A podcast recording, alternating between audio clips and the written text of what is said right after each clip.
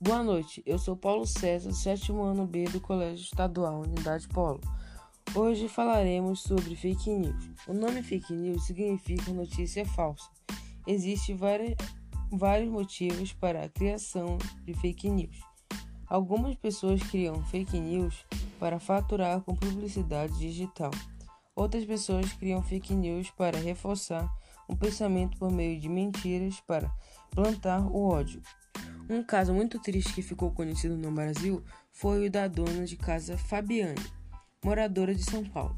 A dona de casa foi espancada pelos moradores devido a informações falsas plantadas nas redes sociais. Segundo as, as notícias, Fabiane seria uma sequestradora de crianças.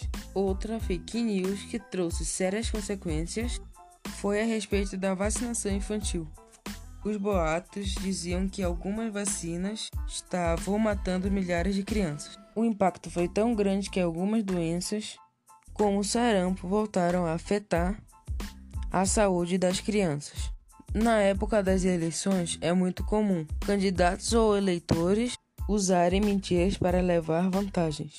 Segundo especialistas, a melhor forma de diminuir os impactos das fake news é cada um fazer a sua parte.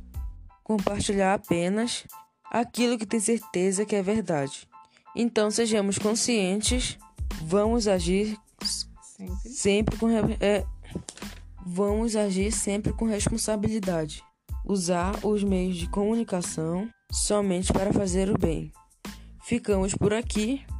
Cuidem-se e fiquem em casa.